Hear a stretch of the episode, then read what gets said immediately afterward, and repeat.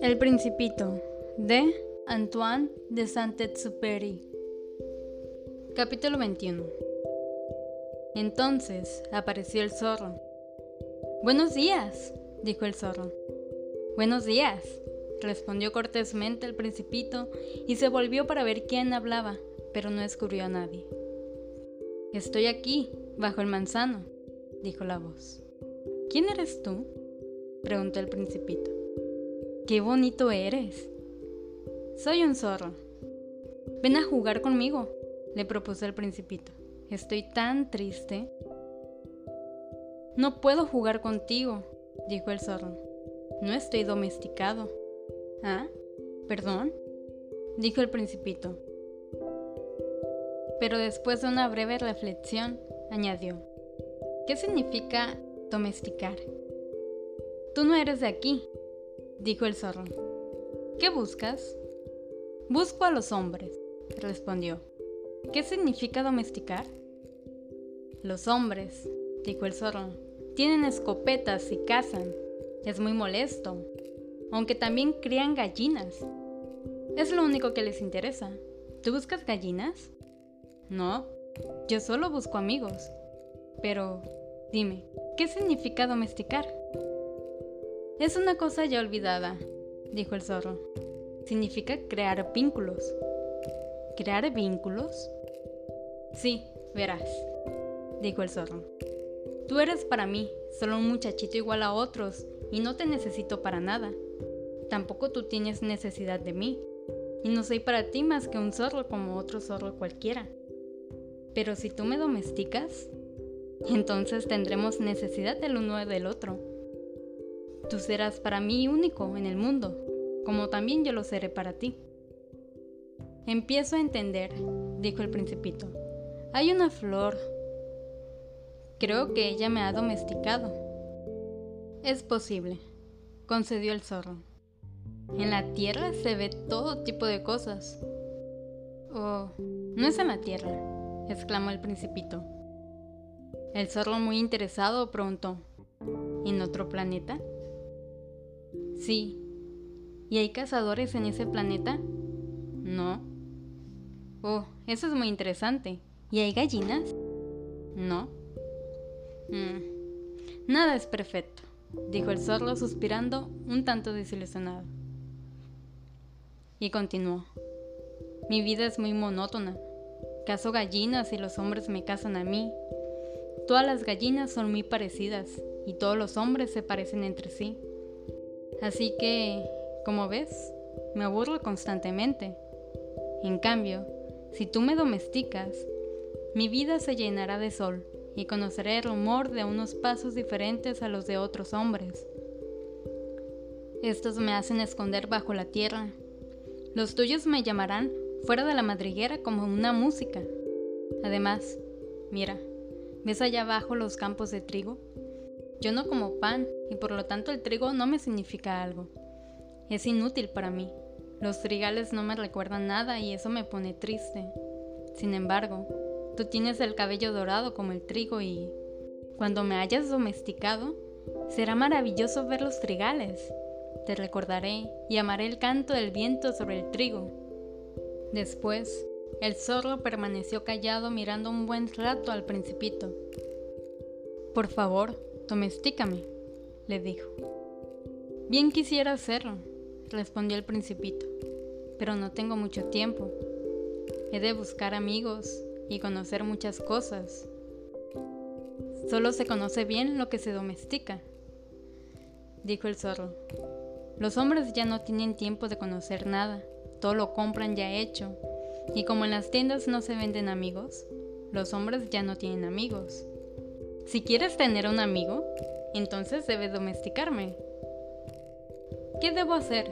preguntó el principito. Debes ser muy paciente, respondió el zorro. Al principio te sentarás sobre la hierba, un poco retirado de mí. Yo te miraré con el rabillo del ojo y tú no dirás nada, pues el lenguaje puede ser fuente de malos entendidos.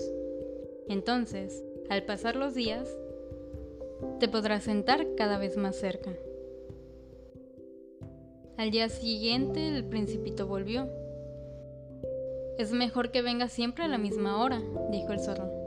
Si vienes, por ejemplo, a las 4 de la tarde, yo desde las 3 comenzaría a ser dichoso. Conforme avance la hora, más contento me sentiré. A las 4 me sentiré agitado e inquieto. Así descubriré lo que vale la felicidad. Pero si tú vienes a cualquier hora, yo nunca sabré cuándo preparar mi corazón. Tú sabes, los ritos son necesarios. ¿Qué es un rito? inquirió el principito. Eso también es algo casi olvidado, dijo el zorro. Es lo que hace que un día sea diferente a otro día y que una hora sea diferente a otra.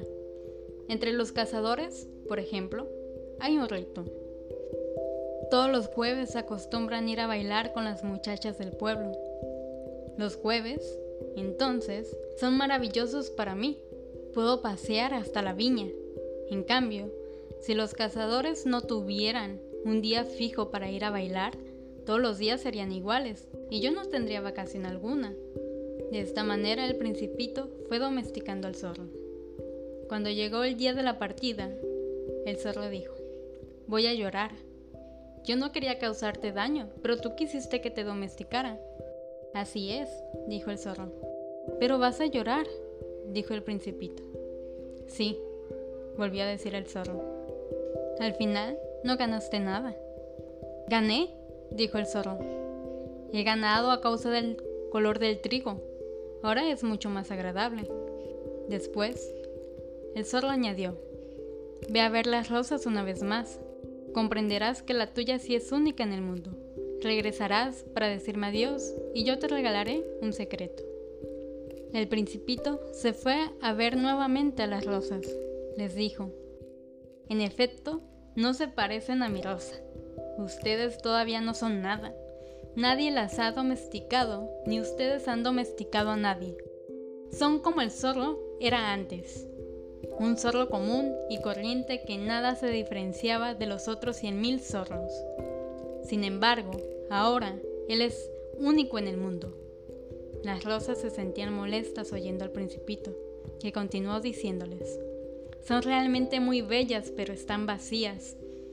Nadie daría la vida por ustedes. Cualquiera puede creer que mi rosa es igual. No es así. Ella es más importante que todas ustedes juntas porque a ella he regado.